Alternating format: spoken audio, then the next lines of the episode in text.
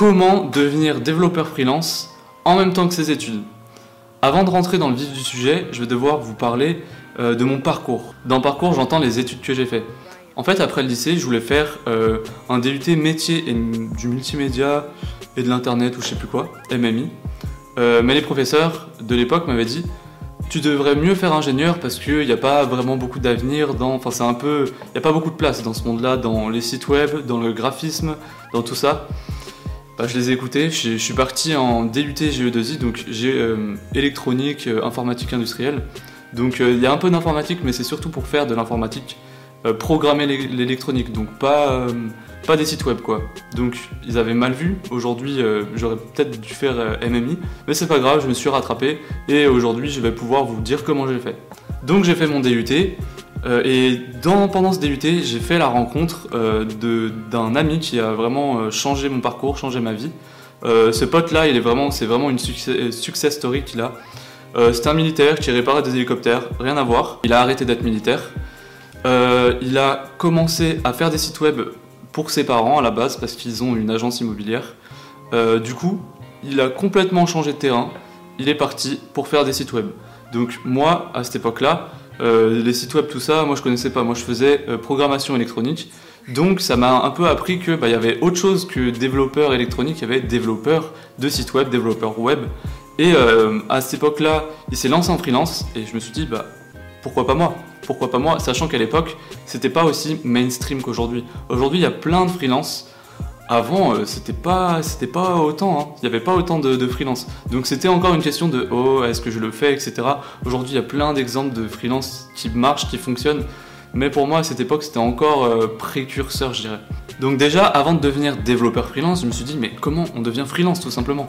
Donc la première étape pour moi, et sûrement pour vous aussi, avant de devenir développeur, parce que je savais pas développer, je savais pas faire de site web, je savais pas tout ça, je me suis dit, ok, déjà je vais juste apprendre à être freelance, je vais choisir un truc que j'aime, et je vais être freelance dans ce truc, un truc que je sais déjà faire, et après je verrai pour apprendre, euh, apprendre le code. Donc ce que j'ai fait, c'est que je suis devenu freelance en photographie, rien à voir. Bah, D'ailleurs, c'est avec euh, grâce à ça que je peux me filmer avec un truc pas trop pourri, parce que j'ai euh, un bon appareil photo et j'ai commencé avec ça. Donc en fait, à côté de mes études, le soir, des fois, il y avait euh, des entreprises qui avaient des soirées. Ces soirées, il fallait les photographier, il fallait photographier les gens, et c'est comme ça que j'ai commencé. J'ai trouvé mes, mes, premiers contacts, enfin mes premiers clients, grâce à Malte. Malte, c'est la plateforme que je vous recommande vraiment si vous êtes freelance. Vous pouvez tout faire avec. Il y, a, beaucoup de métiers euh, disponibles dessus. Donc, je fais freelance en photographie. Et c'est comme ça que j'ai appris à faire mes comptes, déclarer à l'URSSAF. Tout ça, c'était inconnu pour moi. Donc, je l'ai appris comme ça, tout en faisant un métier assez cool, euh, faire de la photographie. Bon, voilà, au début, c'est dur de trouver ses clients, mais au moins, ça me met dans l'ambiance. Et après, j'ai commencé, après ce DUT-là, j'ai été ingénieur en système embarqué. Donc là, c'est toujours euh, lié euh, programmation, mais de l'électronique quand même. C'est des systèmes embarqués en fait. Donc euh, programmation électronique, hein, ça, reste dans le même concept. L'avantage, c'est que le statut, je l'avais déjà. J'étais déjà prêt, j'avais plus besoin de m'occuper de ça, ça prenait plus de place dans ma tête. Je savais euh, je savais ce que je devais faire, maintenant c'était juste apprendre. Donc ce que j'ai fait, c'est que j'ai attendu euh, le premier été, donc j'ai fait ma première année, parce que c'est trois ans d'ingénierie, hein. j'ai fait euh, ma première année, et dès que l'été est arrivé, j'ai passé presque tout mon été à apprendre du code. Donc j'étais vraiment à faire que ça. J'ai appris du React parce que je me suis dit tiens, ça a l'air d'être un truc qui est demandé par les entreprises. Donc j'avais déjà appris un peu avant à faire des, sites web sur WordPress, notamment pour faire mon site de photographie mais euh, je ne l'ai pas fait de, manière avancée, j'ai pas appris le PHP. À cette époque-là, je l'avais pas encore appris, donc euh, c'était des clics. C'était des clics, c'était pas de la programmation, c'était pas quelque chose que je pouvais vendre à une entreprise en tout cas. Vendre à des particuliers, faire leur site web, etc. Oui. Vendre à une entreprise, non. Et les entreprises, c'est celles qui ont l'argent. Donc si votre but c'est de faire de l'argent, souvent c'est les entreprises, elles savent, elles savent que euh, être développeur, c'est une compétence et cette compétence, elle coûte de l'argent. Donc c'est eux qui seront prêts à, payer cher.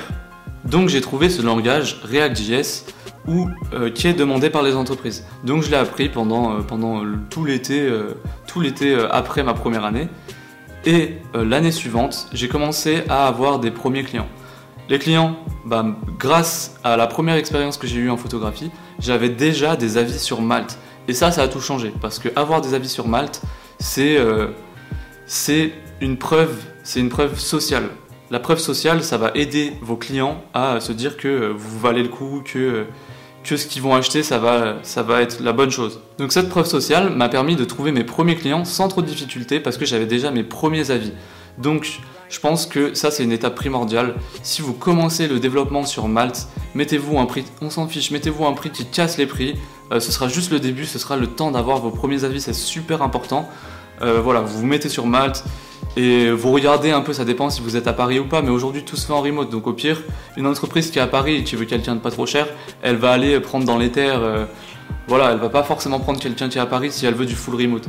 Donc mettez-vous pas cher on va dire que normalement, il faudrait commencer euh, en junior à 200, mais on s'en fiche, mettez-vous à 150, il faut que vous ayez une première mission, il faut que vous ayez un premier avis, et ça, ça, va vous aider. Ça va vous aider à trouver vos premiers euh, contacts, vos premiers clients sur Malte. Donc en fait, maintenant, pour rentrer vraiment dans le vif du sujet, le premier conseil que je vous donne, c'est euh, de préparer le statut juridique. Ça vous prend plus la tête comme ça, donc vous le faites pendant un été, et en même temps, si dans l'été vous avez le temps, vous apprenez le code. Comme ça, c'est dans toute une période, vous faites vraiment quelque chose d'intensif. Vous n'avez pas vos devoirs à côté, vous n'avez pas, pas tout ça. Euh, à la limite, vous pouvez, si jamais vous regardez cette vidéo, bah là on est en octobre. Euh, maintenant, vous attendez à la limite les vacances de, Noël, les vacances, euh, les vacances intermédiaires, pour apprendre intensivement et pour faire votre statut, comme ça c'est fait.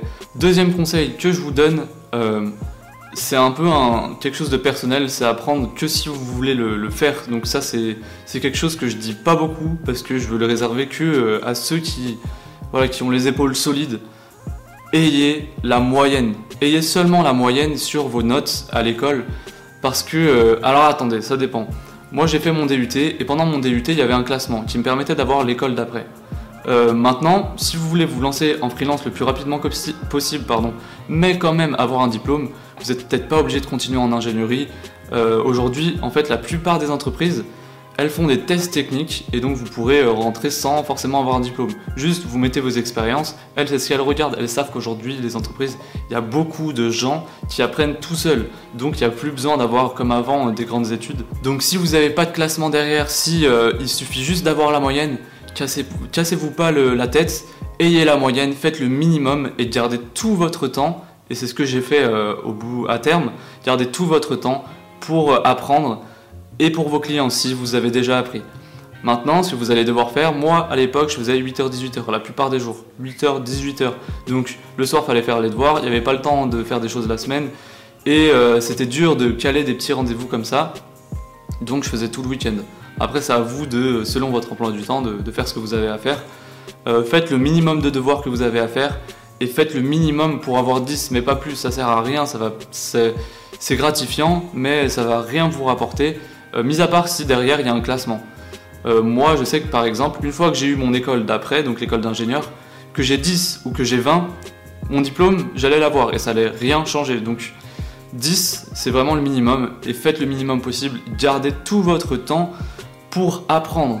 Voilà, j'espère que je vous ai pas trop bousculé. Si jamais euh, c'est quelque chose qui vous intéresse et vous avez encore du mal à vous lancer, vous savez pas encore euh, si euh, vous voulez faire ça, venez sur mon Telegram. Je parle très souvent des, astuces en freelance, des astuces de développement et petit à petit vous allez prendre confiance et c'est quelque chose de primordial pour faire de ce métier. Avoir confiance en soi, ne pas avoir le syndrome de l'imposteur.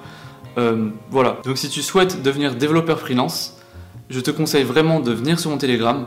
Le lien est dans la description.